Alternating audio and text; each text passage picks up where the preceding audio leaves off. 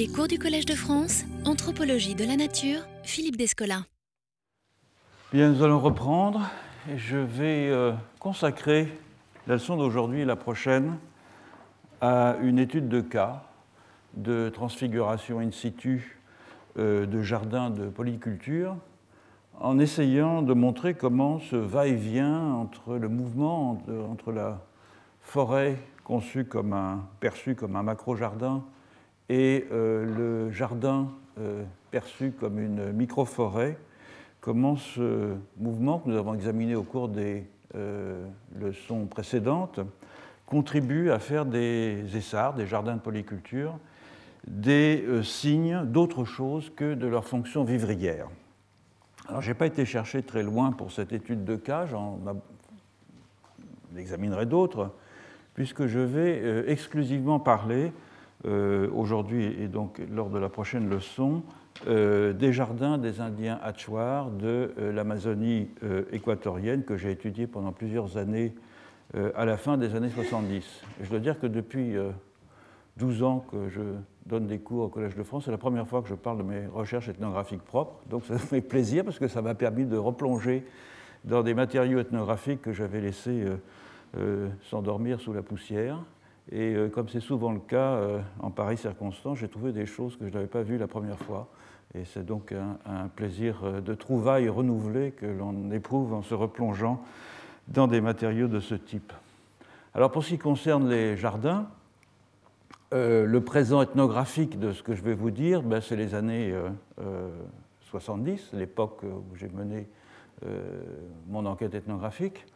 Euh, c'est-à-dire un moment de leur histoire où les euh, Atchouars étaient encore euh, relativement. avaient peu de contact avec le monde extérieur et où, en dehors de l'introduction d'outils métalliques environ une trentaine d'années auparavant, 30-40 ans auparavant, leur technique horticole n'avait pas beaucoup changé, probablement depuis plusieurs siècles. Alors, je vais dire un mot de présentation ethnographique générale. Voilà les références bibliographiques. Là, je vais surtout parler de ce que j'ai fait moi, avec une petite référence à euh, Michael Brown euh, et Margaret Van Bolt, qui ont travaillé aussi sur la magie des jardins euh, chez, dans un autre groupe Givaro de l'Amazonie péruvienne. un petit mot d'abord sur la localisation. Donc les Givaro, c'est un ensemble de plusieurs groupes ou ethnies, si vous voulez, euh, qui parlent des dialectes différents du Jivaro, qui est une langue isolée, et qui donc euh, se répartissent à partir du Piémont, enfin vraiment de la, partie euh, supérieure du Piémont andin, à peu près ici, on est à environ à 600 mètres d'altitude, jusque vers les basses terres du Pérou, où on est à 150 ou 200 mètres. on distingue habituellement plusieurs groupes dialectaux, plusieurs tribus, euh, c'est plutôt une affaire de convention d'ailleurs que, et, d'autodénomination. Euh, un groupe assez important qui est ici, qui, est en Équateur, donc, qui sont les, ça c'est la frontière entre l'Équateur et, le, Pérou. Euh, à l'époque où j'ai fait cette carte, cette région frontalière était contestée entre l'Équateur et le Pérou. Elle est maintenant, enfin c'est une, la, frontière a maintenant été plus ou moins fixée. Euh, donc ici, un gros bloc qui sont des gens qui s'autodénominent euh, Chouard, mais comme tous les Giveros s'autodénominent Chouard, c'est-à-dire personne, ça ne nous avance pas beaucoup. Euh, les autres les appellent les, nombreux, les Unsuri Chouard, c'est-à-dire les, gens nombreux. ici, c'est les Atchouars, donc les gens dont je vais parler, qui se répartissent de part et d'autre de la frontière entre l'Équateur et le Pérou.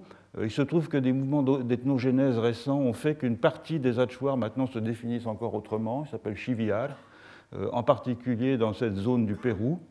Euh, du point de vue linguistique et culturel, c'est tout à fait des, des, Ici, un groupe qui s'appelle les,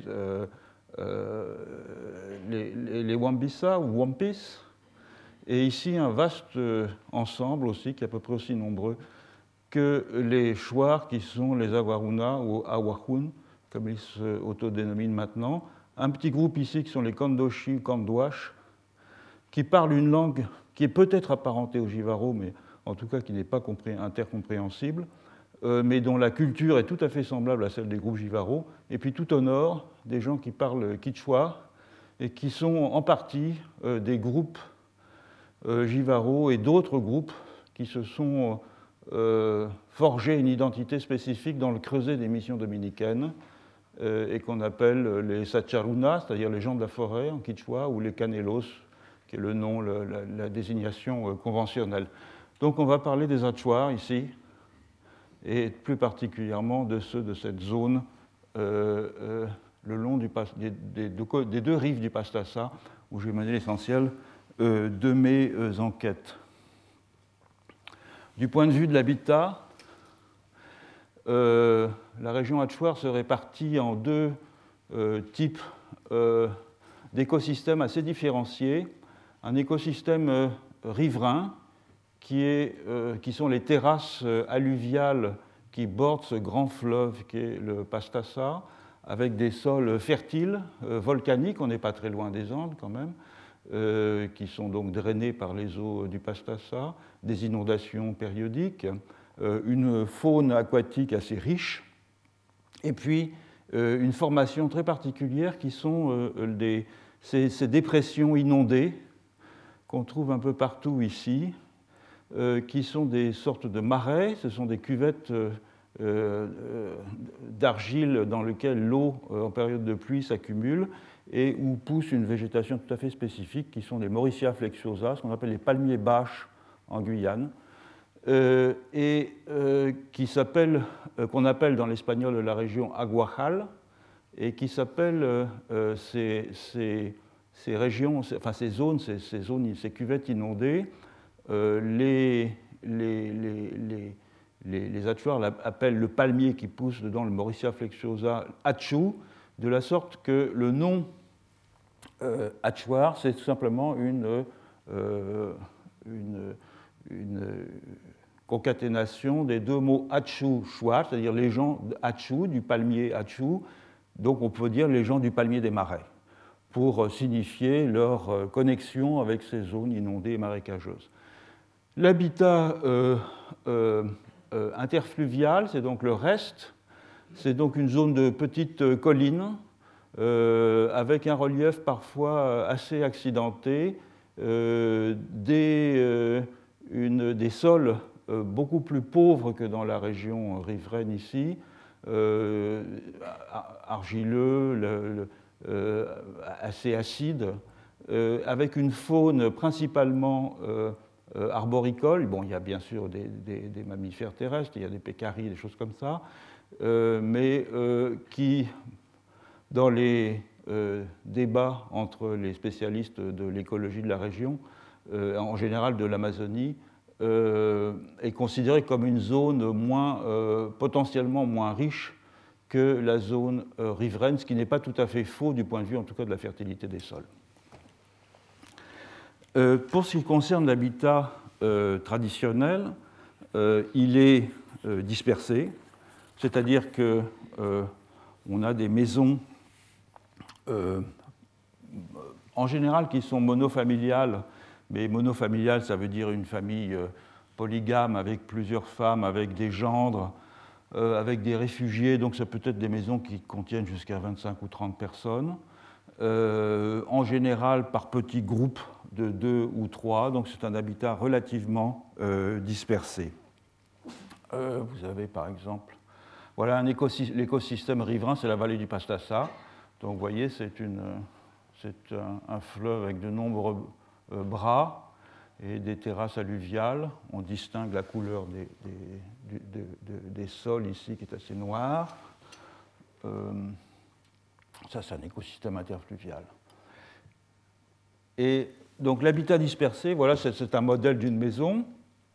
Vous avez la maison, euh, je l'ai représentée rectangulaire, mais en réalité elles sont euh, ovales, euh, avec une aire désherbée tout autour, et puis le jardin, qui en général, quand il y a plusieurs épouses, comme c'est le cas ici, est réparti entre différentes épouses avec des lignes de bananiers qui euh, distingue les parcelles de chacune des épouses et puis le reste, euh, la forêt. Donc ça, c'est un habitat typique, enfin une maison typique en habitat dispersé.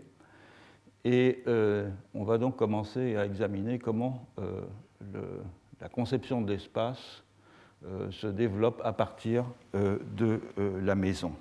Et en particulier, on va voir comment la forêt peut être perçue euh, par les Atchoirs comme un paysage euh, domestique plutôt que comme un euh, paysage sauvage.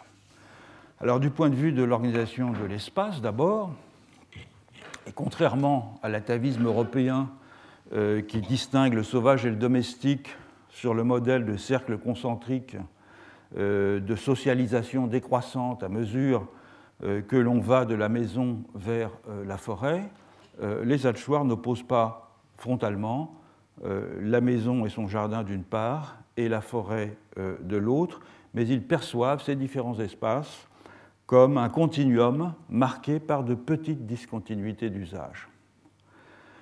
L'aire de terre battue qui entoure la maison, donc cette, ce vaste espace-là, et qu'on appelle euh, A, j'ai noté quelques termes quand même au, au tableau. Où passé? À chaque Ah, une craie.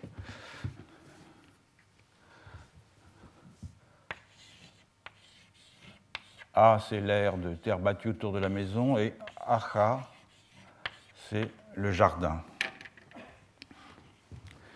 qui vient de Achak, abattre, et donc Acha, c'est littéralement un essart, hein, c'est ce qui a été essarté. Donc l'air de terre battue, autour de la maison, et qui est soigneusement désherbée, constitue en fait un prolongement de la maison où se déroulent euh, bien des activités domestiques. C'est là que les hommes vont fabriquer des sarbacanes, c'est là que les femmes vont faire la poterie, euh, c'est là qu'on va tresser les paniers, etc. Donc c'est un prolongement, c'est une sorte de patio, euh, c'est un prolongement de la maison. Et pourtant, il s'agit déjà d'une transition avec le jardin, puisque c'est là que sont plantés, dans cette zone, en buissons isolés, euh, les piments, les plantes cosmétiques, c'est-à-dire le roucou qui permet de se peindre en rouge, le génipa qui permet de se peindre en noir, euh, la majorité des plantes médicinales, les simples, et euh, les plantes à poison, dont on sert pour la pêche à la divrée, dans lequel on asphyxie les poissons. Le jardin proprement dit, Acha donc, c'est le territoire des femmes, euh, puisque c'est elle euh, qui cultive pour l'essentiel le jardin. Et pourtant, le jardin est déjà en partie façonné par euh, les usages forestiers, puisque c'est par exemple le terrain de chasse favori des garçons qui vont y guetter les oiseaux pour les tirer avec de petites sarbacanes miniatures qui sont faites par leur père. les hommes aussi y posent des pièges, notamment pour essayer d'y capturer pour les manger euh, ces gros rongeurs qui viennent déterrer les tubercules comme les pacas, les agoutis euh, et les accouchis dont la chair euh, assez grasse est fort appréciée des hachoirs. Et du reste, comme on le verra un peu plus tard, des arbres sont épargnés au moment où l'on abat les sards car ils portent des fruits qui attirent les oiseaux, qui permettent donc aux garçons d'apprendre à chasser avec les sarbacanes miniatures. Donc délibérément, on protège certaines espèces, non pas parce qu'on va manger leurs fruits, mais parce que ces fruits vont attirer des oiseaux qui eux-mêmes vont servir à l'apprentissage de la chasse par les garçons. Euh, ça, c'est le jardin vu de l'intérieur d'une maison, où on distingue assez bien euh, donc l'espace domestique, l'espace désherbé tout autour, et le jardin qui, au fond, n'est pas très loin euh, derrière ça c'est la récolte du manioc. Oui, c'est ça, c'est des jeunes garçons qui s'apprêtent à aller en vadrouille dans le jardin, se mettre à l'affût pour euh, chasser euh, des euh, oiseaux attirés par des arbres qui ont été épargnés. Plus loin, au-delà du jardin, donc dans un rayon d'une heure ou deux de marche depuis la lisière de la forêt ou de l'essar, la forêt est au fond assimilable à un grand verger que les femmes et les enfants euh, vont visiter en tout temps pour y faire des promenades de cueillette, un peu comme on va ramasser des mûres ou des champignons, mais de façon un peu plus systématique.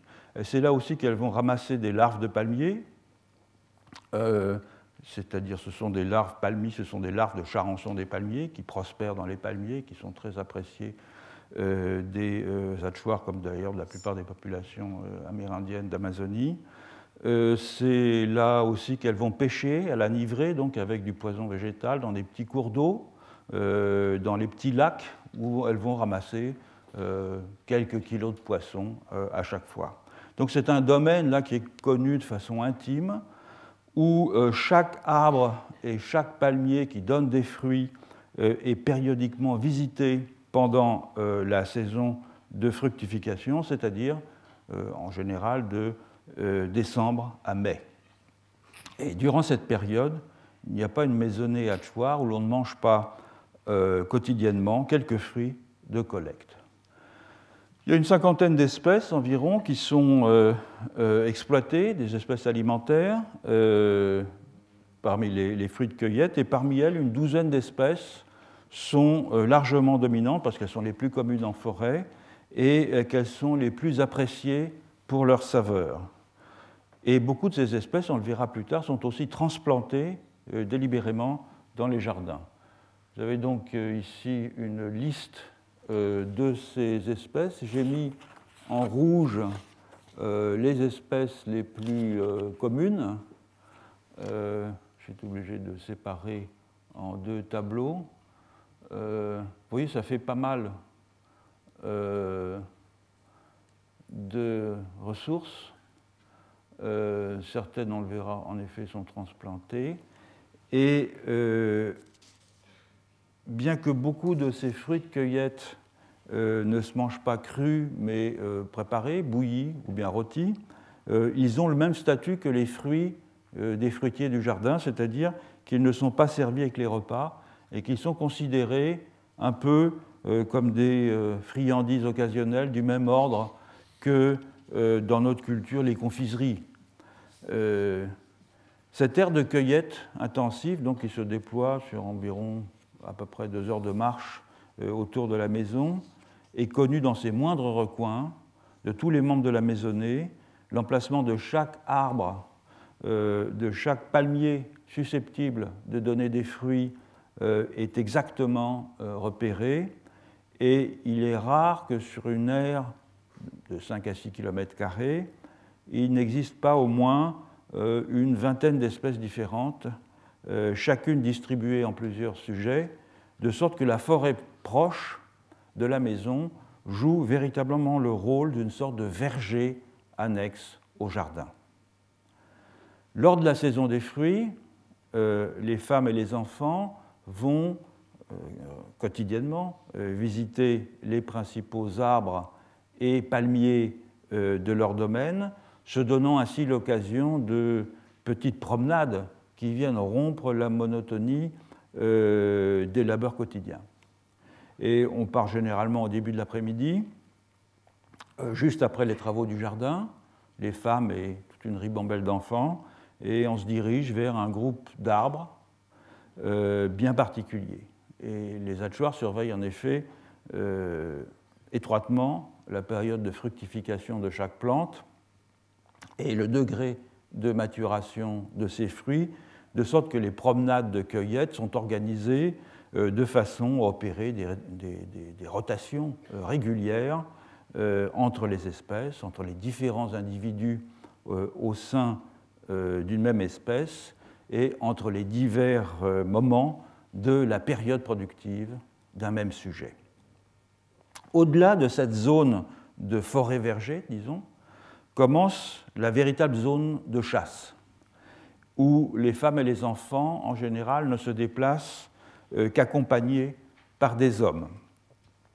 Mais on aurait tort de voir dans ce dernier cercle concentrique euh, l'équivalent d'une extériorité sauvage. En effet, le chasseur euh, qui se déplace dans cet espace connaît chaque pouce de son territoire, qu'il parcourt de façon presque quotidienne. Il y a d'ailleurs des sentiers qu'il a forgés au fil du temps, qui sont à peine visibles pour un œil non exercé, puisque c'est essentiellement des branches qui sont cassées de loin en loin et qui tranchent lorsqu'on se déplace dans la forêt par un contraste de, euh, soit une feuille vernissée par exemple qui devient mate, euh, ou bien évidemment une branche qui, du fait qu'elle est cassée, va jaunir et va donc contraster aussi par sa couleur, qui fournit ainsi des repères visuels que l'on suit presque inconsciemment sur un chemin. Mais cela dit, on voit à peine les traces au sol. Les, animaux que le chasseur rencontre dans cette zone ne sont pas pour lui des bêtes sauvages, comme le seraient pour nous, euh, mais des êtres presque humains, puisque tous les animaux ont une âme, qui doit négocier avec eux, qui doit négocier avec les esprits qui euh, euh, contrôlent ces animaux, qu'il doit les, les, cajoler, qu'il doit les séduire pour les soustraire justement à l'emprise et à la protection des esprits qui les contrôlent. C'est aussi dans cette zone de forêt plus lointaine que les Hatchoirs édifient des sortes de loges de chasse euh, la zone, vous avez bien compris, qui environne immédiatement la maison, ce que j'appelle la forêt verger, elle est parcourue de façon intensive et donc il y a, beaucoup, peu de gibier. Il peut y avoir des, harde de pécari qui passe par là, ou il peut y avoir un, tapis égaré ou une bande de singes hurleurs, mais en général, il y a moins de gibier que dans la forêt plus profonde. Et donc, pour chasser de façon plus systématique, lorsqu'on a besoin, par exemple, on organise une fête d'une grande quantité de viande, on va aller s'installer dans ces loges de chasse qui sont à 3 heures de marche, 4 heures de marche de la maison principale, qui sont juste un, abri rudimentaire, parfois avec quelques plantations. Et au fond, euh, ce qui est très frappant dans ces loges de chasse, c'est qu'on n'a pas du tout l'impression d'être dans euh, c'est pas l'enfer vert, c'est pas un bivouac dans une forêt hostile. On a plutôt l'impression d'être dans un cabanon provençal euh, ou dans une palombière. Euh, les, rapports entre les, entre les, entre les, c'est une famille en général qui, qui l'occupe, entre les membres de la famille sont d'ailleurs moins formels et moins protocolaires qu'ils ne le sont dans la grande maison. Et on voit donc au fond que la forêt profonde n'est guère moins socialisée euh, que la maison et que ses abords euh, cultivés. Donc ces différentes zones, euh, ces différents espaces, ces anneaux concentriques à partir de la maison montrent une porosité en fait dans les usages et ni dans ses modes de fréquentation, ni dans ses principes d'existence, la forêt profonde ne présente aux yeux des hachoirs le moindre semblant de sauvagerie. Alors, la, forêt euh, est en partie conçue comme un jardin, c'est quelque chose qu'on a vu euh, auparavant pour d'autres euh, cultures amérindiennes. Et dans le cas des Achuars, ça n'a évidemment rien de surprenant si l'on songe que leur pratique culturelle exerce une influence directe sur la distribution et sur la reproduction des plantes sauvages. En effet, je l'ai dit tout à l'heure, les Hatchoirs transplantent et acclimatent dans leur jardin une quarantaine d'espèces non domestiquées euh, qui prospèrent ensuite dans les friches lorsqu'ils abandonnent leur jardin au bout d'une période qui oscille entre trois ans dans la zone d'habitat euh, euh, interfluvial et puis une dizaine d'années dans la zone d'habitat riverain et qui prospèrent donc ces plantes transplantées dans les friches au détriment des espèces cultivées qui disparaissent assez rapidement. Vous avez euh, ici euh, une. Euh, ça, c'est les, ça, c'est les, ça, c'est les, ça, c'est les cultigènes à usage alimentaire, mais ce n'est pas ça que je cherchais. Il y a une quarantaine d'espèces, mais je reviendrai plus tard là-dessus. Voilà les espèces sauvages qui sont transplantées dans les jardins avec leurs différents usages. Oui, certains, par exemple, une, ce sont des, il y a beaucoup de, fruitiers, euh, des narcotiques, euh, des, poisons de pêche euh, sylvestres, mais aussi l'ortie pour se fouetter en cas de rhumatisme, un savon végétal qui est une grosse racine qui sert de savon végétal, des plantes médicinales, y compris une petite plante, une pipéracée qui sert à faire le hochet dont se sert le chaman lors des cures chamaniques. Euh, donc on transplante un très grand nombre d'espèces qui ont des usages tout à fait différents. Et au bout d'une vingtaine d'années, après l'abandon du jardin, ce sont ces espèces transplantées qui vont dominer la végétation de la friche, de sorte que comme on l'a vu précédemment dans d'autres exemples de forêts cultivées en Amazonie, la sociologie végétale de la forêt se transforme au fil du temps profondément. les essarts en activité ou abandonnés depuis peu attirent aussi des prédateurs animaux, c'est un phénomène qu'on a déjà vu pour l'Amazonie très courant, lesquels, euh, en disséminant des graines de plantes sylvestres dont ils s'alimentent, euh, tout particulièrement les palmiers, les différentes espèces euh, d'inga, les, guabas, vont évidemment se prospérer dans les jardins. Et les femmes qui cultivent les jardins et qui les désherbent très méticuleusement reconnaissent les jeunes pousses lorsqu'elles germent et se gardent bien de les arracher lors du désherbage avec les autres euh, plantes adventices. Souvent, ces plantes n'ont pas le temps de donner des fruits. Un palmier ou un fruitier, si un jardin est cultivé pendant 3 ans, 5 ans, 6 ans, 8 ans, euh, c'est le temps que ces euh, espèces viennent à maturité, le jardin aura été abandonné.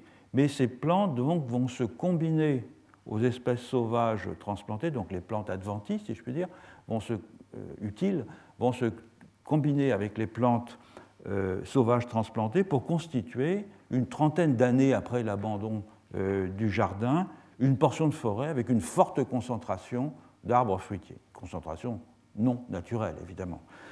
Et au fil des générations et au fil de ce cycle de renouvellement des essarts, une portion non négligeable de la forêt euh, se convertit donc en un verger dont euh, les hachoirs n'hésitent pas à reconnaître le caractère artificiel sans que cet effet ait pour autant été délibérément recherché.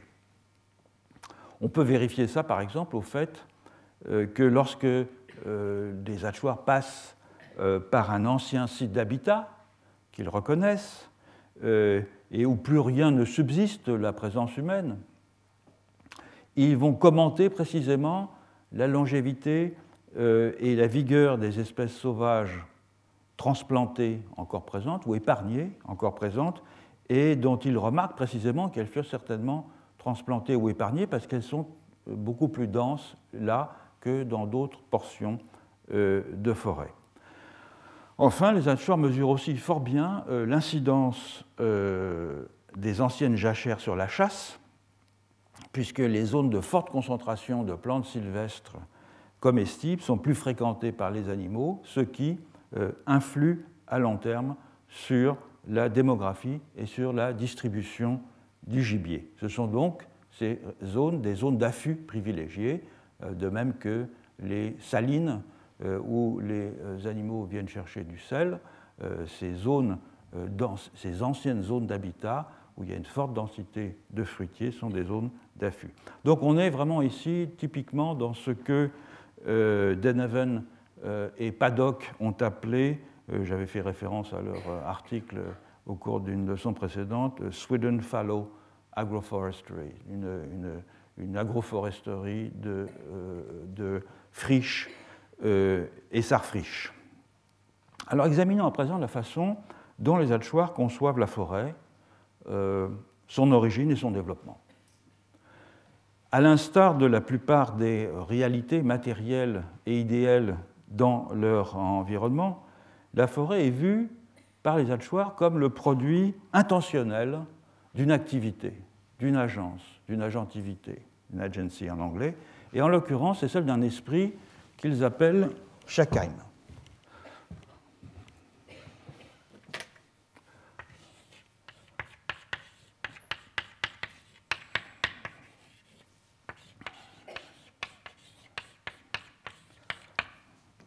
Alors, qui est ce, ce Pour mieux le comprendre de, quoi il s'agit, pour mieux comprendre la nature des relations que les Hachoirs nouent avec lui, euh, il faut que j'apporte d'abord quelques éclaircissements euh, sur les moyens employés pour communiquer avec cet esprit, comme avec d'autres existants humains et euh, non humains, et en particulier un moyen fondamental dans la vie euh, des Hachoirs, qui est une sorte d'incantation magique qui joue un rôle tout à fait prépondérant et que les Achuars appellent, pas seulement les Achuars, d'ailleurs les autres groupes Jivaro aussi, Anent.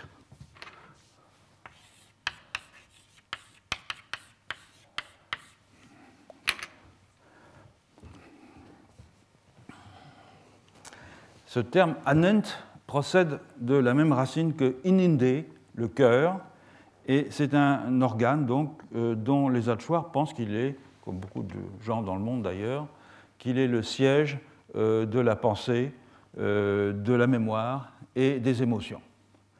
Et les incantations anent sont ainsi des discours du cœur, c'est-à-dire des suppliques intimes destinées à influer sur le cours des choses. Tous les anentes ont une structure mélodique à peu près euh, identique et ils ne diffèrent entre eux que par le contenu, donc par leurs paroles. Mais comme ils procèdent directement du cœur, ils n'ont pas nécessairement besoin d'une médiation vocale pour atteindre euh, leur destinataire. Et le plus souvent, euh, on va les chanter mentalement ou sotto voce, euh, plutôt qu'à voix haute.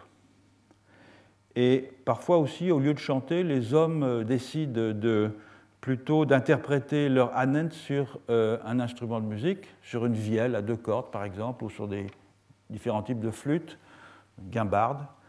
Et l'exécution instrumentale donne simplement la ligne mélodique, tandis que les paroles de l'incantation sont chantées mentalement par l'interprète. Le répertoire des annettes est immense. Et en fait, euh, dans la mesure où c'est la plupart du temps chanté mentalement, j'avais le sentiment, en étant avec les atouars, lorsqu'ils ne parlaient pas, que soit ils parlaient entre eux, euh, soit ils chantaient des annettes. C'est-à-dire, soit ils s'adressaient à des interlocuteurs euh, absents, que je ne voyais pas, par l'intermédiaire de ces discours du cœur. Euh, il s'adresse, au fond, il y a des anènes qui sont adaptées à toutes les circonstances euh, imaginables, pardon, de la vie publique et de la vie euh, domestique.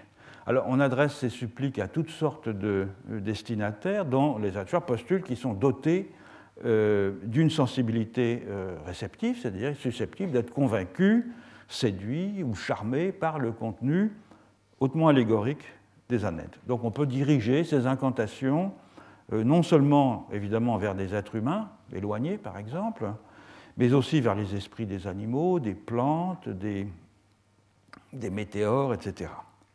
Les AN sont relativement courts et sont très spécialisés euh, dans leurs objectifs. Il en existe pour assurer euh, le bon déroulement des différentes phases de la guerre, de la chasse, de l'horticulture, de la construction des maisons, pour améliorer le flair et euh, la pugnacité des chiens, euh, pour accompagner la confection du curare euh, et de la poterie et des sarbacanes, pour susciter des sentiments amoureux, pour raffermir l'harmonie conjugale, pour bien s'entendre entre les beaux-frères. Enfin, le répertoire est gigantesque. et dans la mesure où les anènes constituent l'un des vecteurs privilégiés de l'activité de contrôle symbolique déployée par les hommes et par les femmes, évidemment, la possession d'un répertoire riche et varié, s'adaptant à toutes les circonstances, est un objectif poursuivi par tous les Achuars euh, qui aspirent à mieux maîtriser les contraintes invisibles influant euh, sur leur pratique. Mais la chose est difficile car les années sont des trésors qui sont jalousement gardés, thésaurisés, transmis seulement par des proches parents du même sexe, en général de père à fils, de mère à fille, et de beau-père euh, à Jean dans des circonstances tout à fait particulières. Il arrive parfois qu'on puisse les acquérir d'un esprit au cours euh, d'un des voyages de l'âme, par exemple lors des rêves, lors des trans hallucinatoires induites par des euh, narcotiques. Et de fait, c'est une situation en fait assez rare.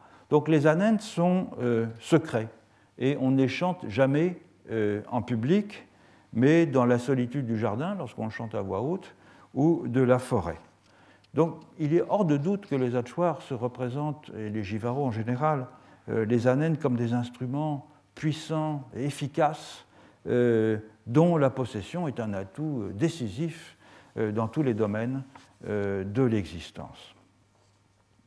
Ces chants possèdent certaines propriétés remarquables qui leur confère une position prépondérante dans l'arsenal des moyens magiques dont les hachoirs disposent pour agir sur le monde visible ou invisible d'ailleurs. En premier lieu, la catégorie du chanté fonctionne comme une sorte de mécanisme métalinguistique qui sert à modifier la nature très particulière d'un énoncé. Ces anètes sont allégoriques, métaphoriques, mais ils ne sont pas euh, chantés dans une langue euh, euh, codée, ésotérique. En revanche, le fait de les chanter va les définir d'un point de vue métalinguistique comme un énoncé d'un type particulier. En effet, s'il y a quelques idiotismes qui sont propres à la stylistique euh, de la net, ils ressortent euh, davantage de la prosodie que d'un souci de rendre le chant euh, ésotérique. Alors le mode du chanté permet de désigner clairement l'altérité profonde d'un énoncé au regard d'un énoncé normal qui aura été prononcé dans des circonstances profanes et non chantées. Dans quelles circonstances est-ce que ce discours, ce mécanisme est opératoire? Eh bien, lorsque le discours du cœur doit atteindre le cœur d'un destinataire qui est spatialement ou ontologiquement éloigné. Spatialement, si c'est un humain, lorsqu'il par exemple un homme part à la guerre, il va, euh, euh, pour plusieurs semaines, il va chanter euh, des des pour agir sur le cœur de son épouse ou de ses épouses de façon à ce qu'elle pense à lui, qu'elle ne l'oublie pas, etc. etc. Euh, mais c'est aussi un interlocuteur qui peut être ontologiquement éloigné, c'est-à-dire avec lequel la communication en langue naturelle, en langue ordinaire, n'est pas opératoire, si vous adressez à une plante ou un animal par exemple. Donc il s'agit soit de communiquer avec un être qui n'est pas physiquement présent, soit de communiquer avec un être non humain, mais qui possède certains attributs de l'humanité, notamment la capacité de ressentir les émotions et, de, réagir aux injonctions que euh, euh, contient. Par ailleurs, un, caractère intéressant des anentes, euh, dont je suis beaucoup servi dans l'analyse des hachoirs, c'est que c'est un mode d'expression qui autorise et qui révèle tout à la fois la libre interprétation du champ symbolique commun à tous. Alors, par exemple, c'est vrai que euh, ces chants euh, sont réputés n'être efficaces qu'à la condition d'être euh, réitérés exactement dans les termes où ils ont été appris, sans enjolivure, sans addition. Mais bien que ces euh, sont transmis sous une forme canonique, et donc on doit les mémoriser. Chaque, chacun d'entre eux a été composé initialement par un auteur anonyme comme une sorte de glose euh, intime sur un thème mythique ou sociologique stéréotypé. Et en ce sens, la entretient des rapports très particuliers avec la mythologie dont il constitue une sorte de mode d'emploi ou de, voie d'accès.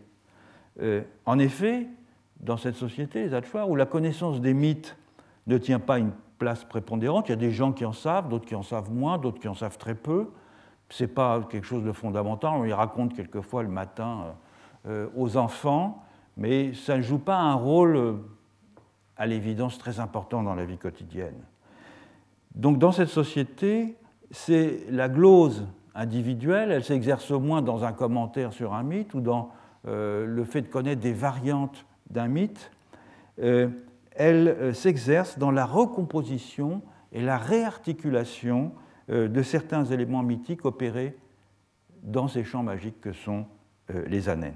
Donc les mythes sont une sorte de socle fondateur d'un lexique général des propriétés des non-humains, lexique qui est connu de tous, alors même que le corpus mythologique dont il est issu ne l'est que de quelques-uns. Et c'est dans ce lexique que chacun va euh, puiser afin de donner un sens aux incidents de la vie quotidienne et aussi pour tenter d'agir sur le monde. Donc le champ de représentation euh, déployé dans les anentes euh, est, remarquable parce qu'il révèle à l'observateur les éléments intériorisés qui euh, organisent l'interaction quotidienne des hachoirs avec une foule d'interlocuteurs humains et non humains, des plantes, des animaux, des esprits, etc. Alors, après ce long détour, revenons maintenant à cet esprit appelé Shakaim. C'est un esprit masculin qui a pour principale fonction de guider les hommes dans leurs travaux d'essartage et à qui ils s'adressent donc, ils adressent donc des anentes appropriées dans ces circonstances. Malheureusement, je n'ai pas réussi, je sais qu'il en existe, mais je n'ai pas réussi à en recueillir. Je vous viendrai un peu plus tard là-dessus. Dans ces années, d'après ce que l'on m'a dit, Shakaim est diversement présenté comme l'époux ou comme le frère de Nungui, autre personnage très important sur lequel je reviendrai plus tard, probablement dans la prochaine leçon, qui est euh, l'esprit féminin qui veille sur les jardins et qui gouverne donc, qui régit la destinée des plantes cultivées. Shakaim, lui, régit les plantes sauvages. Et en tant que tuteur des populations végétales de la forêt, euh, visite les rêves des hommes et avant un essar, et il leur indique les meilleurs endroits pour ouvrir de nouveaux jardins. Pourquoi? Eh Bien, Tout simplement parce que la forêt est vue par les Alchoirs comme une immense plantation où Schakheim exerce ses talents de jardinier. Donc il est le mieux placé pour savoir euh, quels sont les terrains les plus fertiles, là où ces enfants sylvestres euh, s'épanouissent avec exubérance. Schakheim est parfois mentionné euh, dans les années féminins de jardinage, et c'est là que je l'ai initialement trouvé, car comme j'ai dit tout à l'heure, je n'ai pas réussi à recueillir d'anètes masculins même si, évidemment, les hommes glosent sur ces attributs. on peut juger du rapport très particulier que les femmes entretiennent avec cet esprit euh, des plantes euh, sylvestres par les, les qui suivent.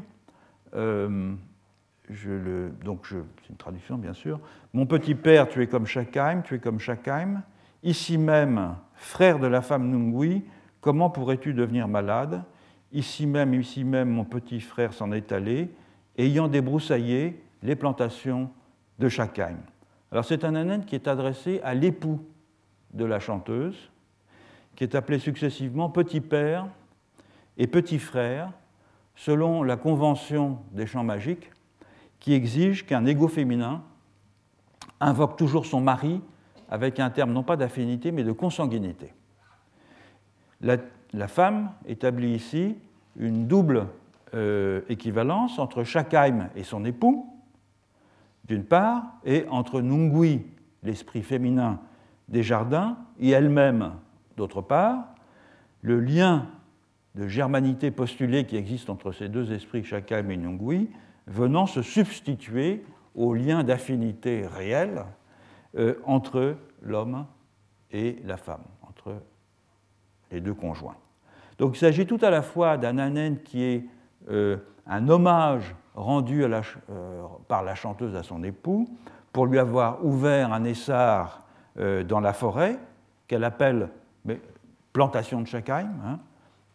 Ici même, mon petit frère s'en est allé ayant débroussaillé les plantations de Schakheim. Il a donc ouvert un essar, il a euh, substitué, il a abattu les plantations de Schakheim pour lui permettre de substituer les plantations que la femme elle-même va euh, planté à la place, en même temps que c'est un souhait aussi pour que son époux, aussi vaillant que chacun, conserve longtemps la force de lui abattre de nouveaux jardins. Autre, autre chant euh, consacré par une femme, enfin adressé par une femme à Shakheim. Étant une femme Nungui, allant seulement dans mon propre petit jardin, allant par le grand fleuve, allant par le grand fleuve, je vais remplissant à rabord, Qu'est-ce que tu pourrais être Là où est la femme Nungui, que n'y aurait-il pas Venez tous, mes comestibles, dans mon petit jardin.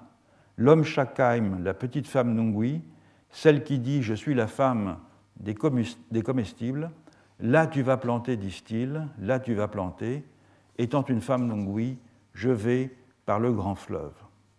Donc il s'agit là encore d'un anent où la chanteuse marque sa volonté d'identification à Nungui, l'esprit féminin euh, des jardins, mais l'identification s'y combine à un dédoublement, puisque Nungui, en tant qu'entité euh, autonome, apparaît également en conjonction avec Shakheim pour indiquer à la femme les espaces les plus appropriés pour ces plantations. Et lorsqu'une femme adopte le rôle de Nungui euh, dans un anent, elle opère donc une mise en scène visant au captage des attributs de l'esprit tutélaire, tout en sachant euh, pertinemment que leurs deux euh, essences restent distinguées et que Nungui ne va pas venir s'incarner en elle. Je parlerai plus longuement de Nungui lors de la prochaine leçon. Revenons maintenant à Shakheim.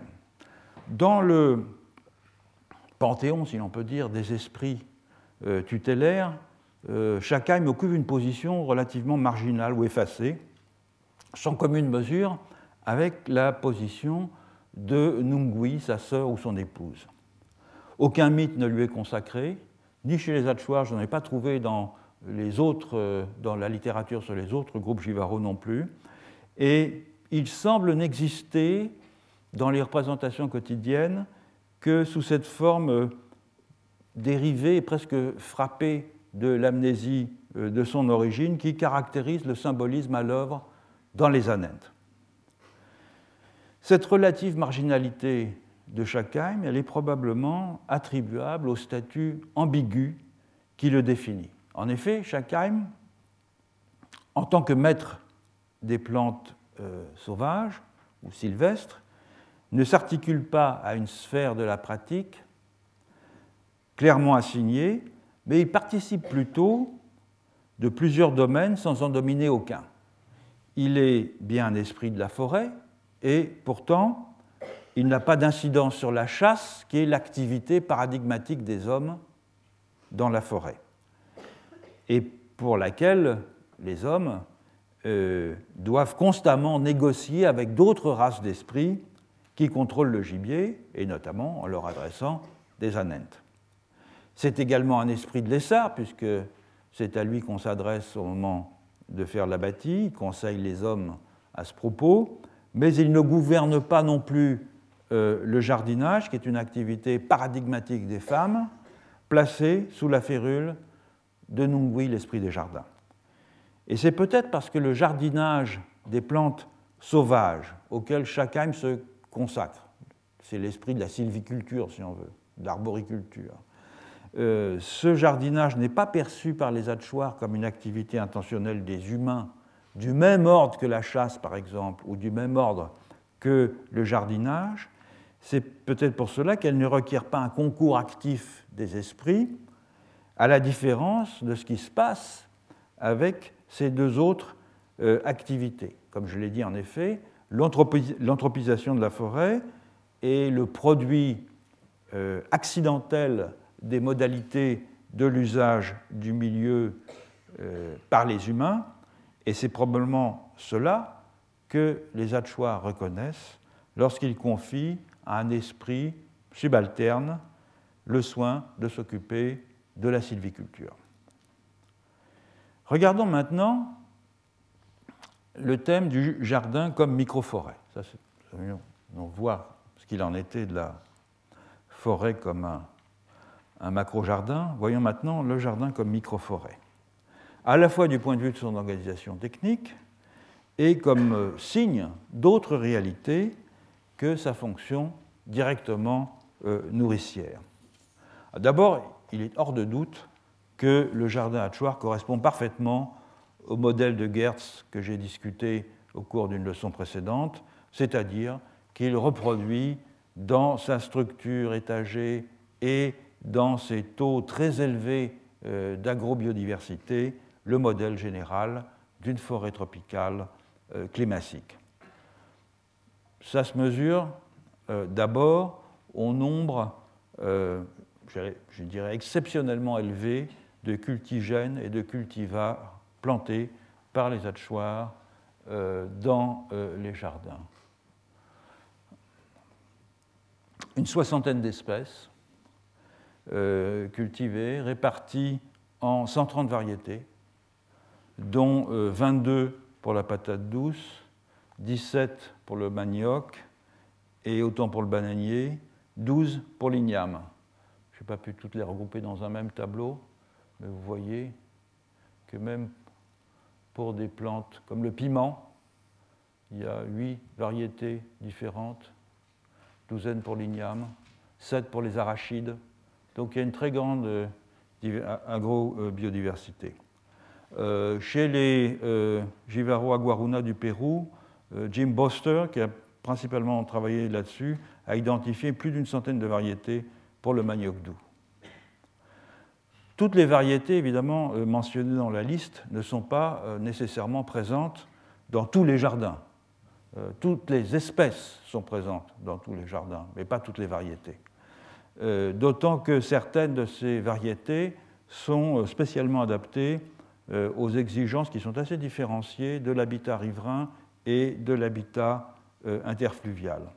Cependant, en moyenne, chaque jardin contient au moins une demi-douzaine de, variétés des espèces alimentaires les plus utilisées, c'est-à-dire manioc, plantain, patate douce et igname.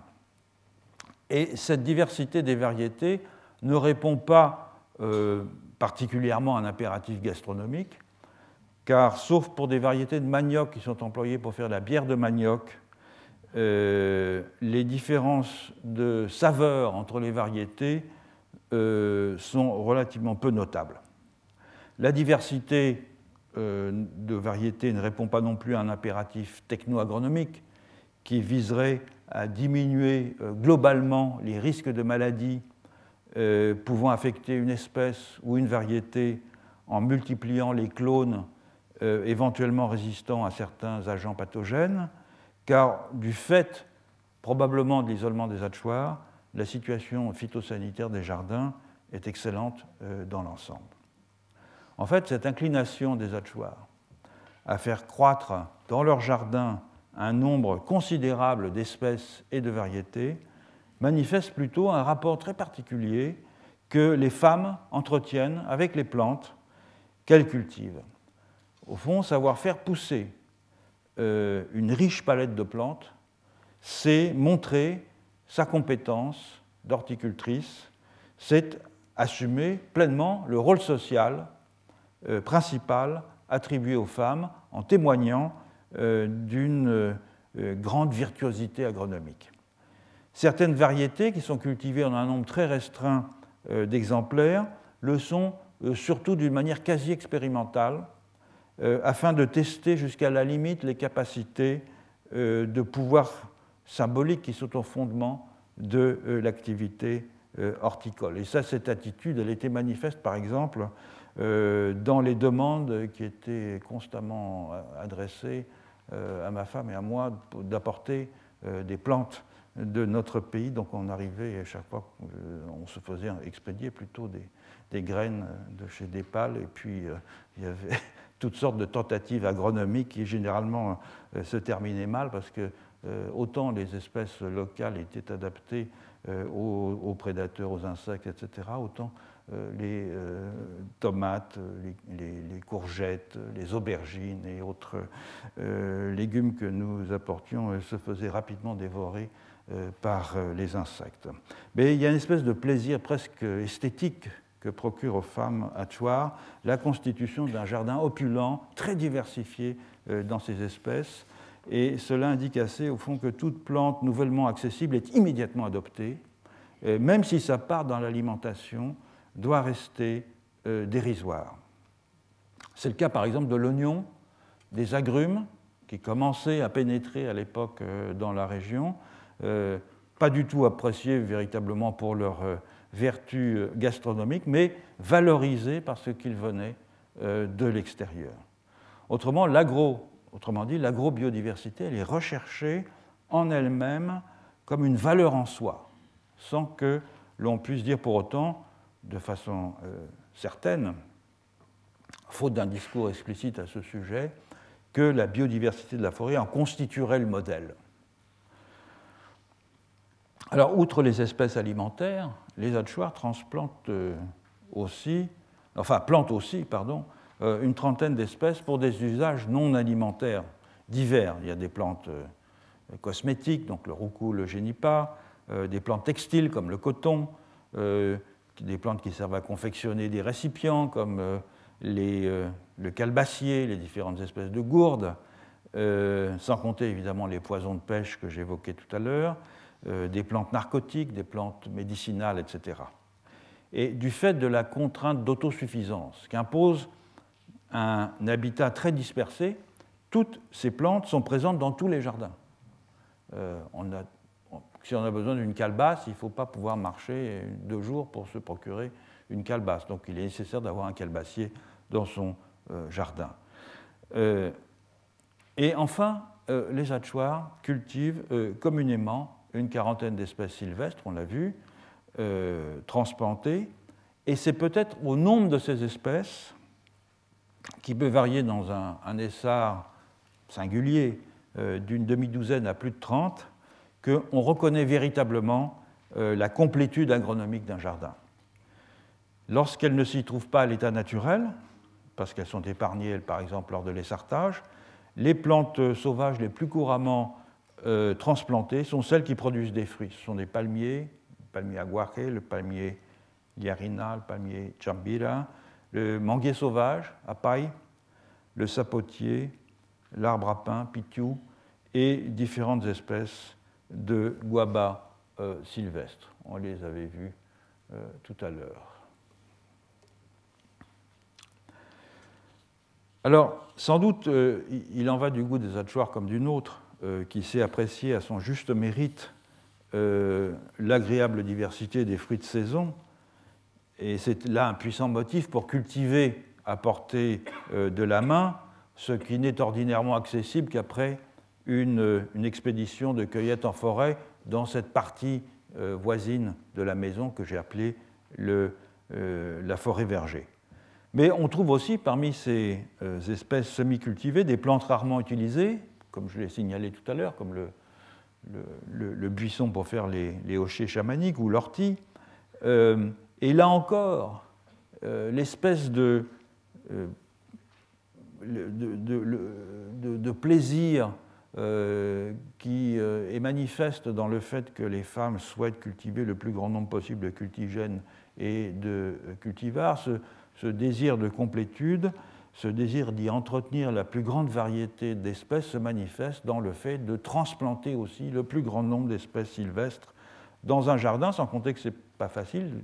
Manipuler des espèces domestiques, c'est plus facile que de manipuler des espèces sylvestres, et donc il y a une sorte de, défi euh, technique dans le fait de transplanter le plus grand nombre possible euh, d'espèces euh, sylvestres. Ça s'assimile d'une certaine façon à cette sorte de satisfaction esthétique euh, de la collection de plantes que l'on trouve souvent dans les jardins d'agrément ailleurs dans le monde, ou dans les motivations d'ailleurs, euh, de certains des jardiniers qui ont euh, des jardins d'agrément et qui souhaitent avoir la, plus grande diversité possible de fleurs dans leur jardin. Autrement dit, la diversité végétale des jardins hachoirs, qui est probablement l'une des plus élevées dans le bassin amazonien, n'est pas strictement fonctionnelle et il n'est pas interdit de penser qu'elle relève peut-être d'un désir d'émuler à une autre échelle la euh, diversité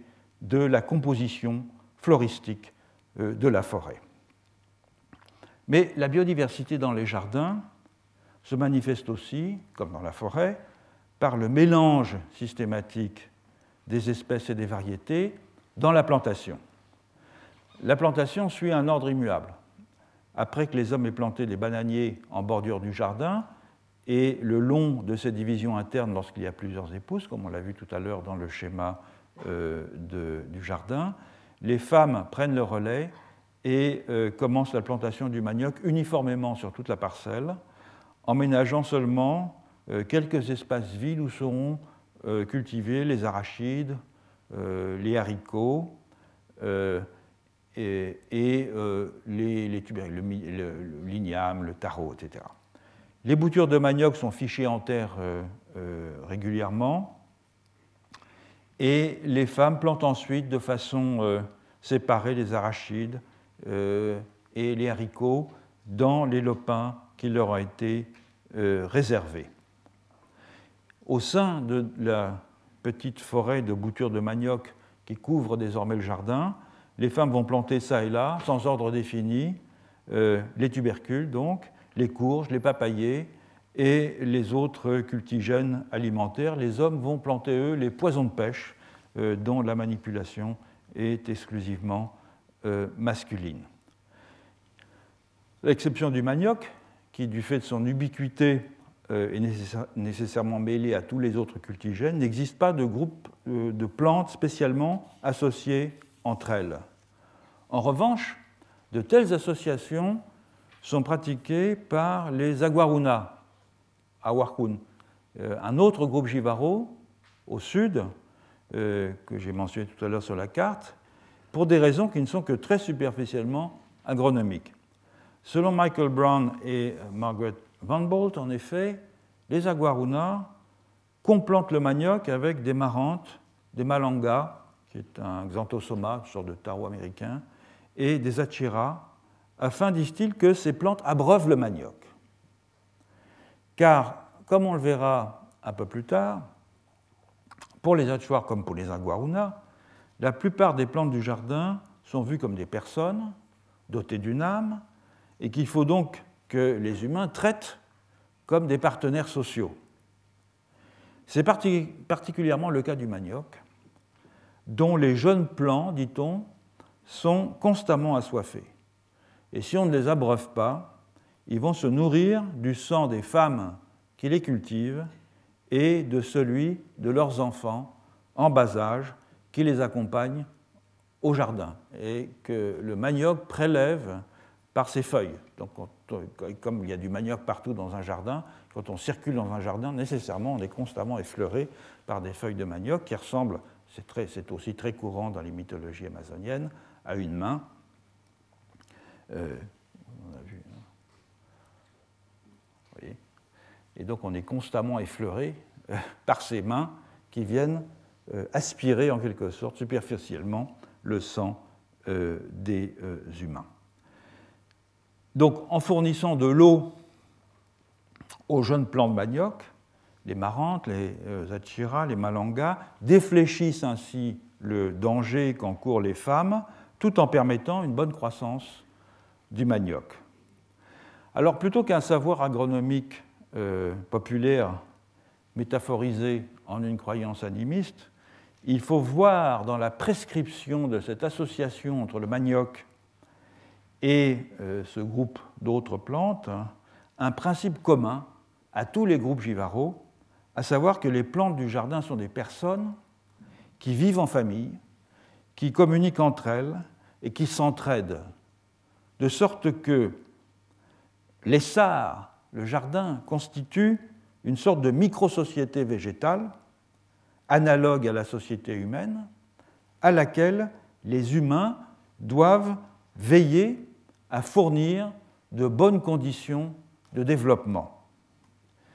Et chez les Achuar, ça ne se traduit pas comme chez les Aguaruna par des associations préférentielles de plantes, mais par des recommandations de ne pas planter certaines espèces à côté d'autres.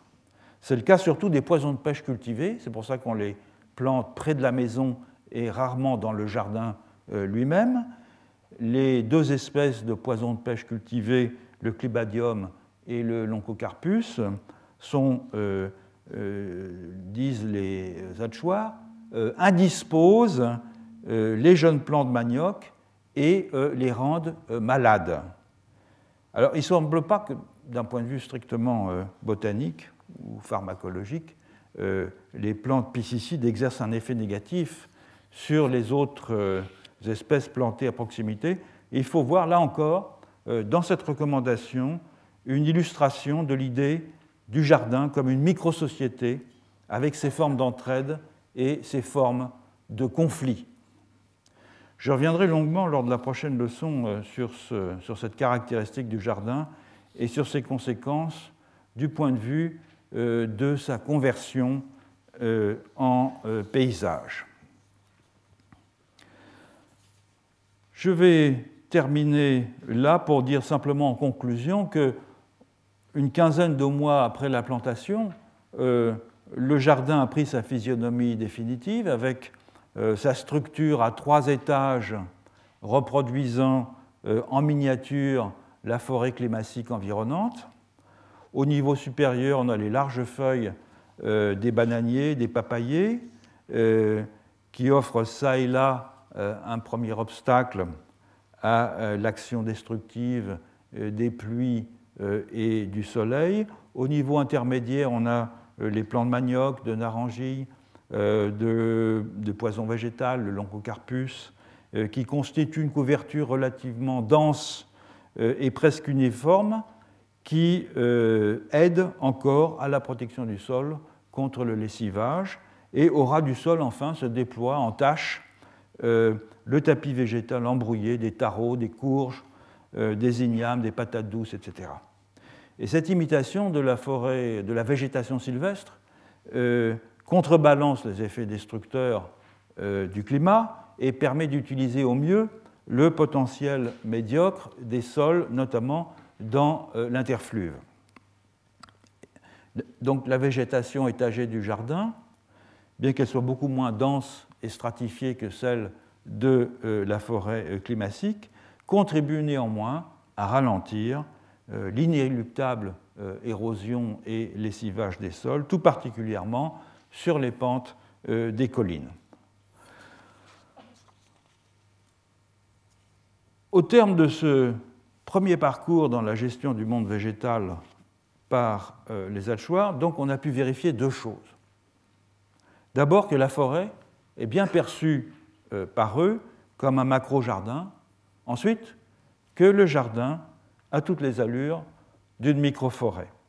La forêt prend aux yeux des hachoirs l'apparence d'un espace cultivé, non parce qu'ils y mèneraient des opérations systématiques et délibérées de sylviculture, ce qui, au vu de la discussion critique euh, que j'ai menée sur cette question, ne semble être le cas nulle part en Amazonie sous cette forme, même chez les Kayapos, mais bien parce que les Alchoirs ont conscience que leurs activités proprement horticoles notamment l'acclimatation d'espèces sylvestres dans les jardins, ont une incidence directe sur la composition et sur la distribution des espèces végétales en forêt.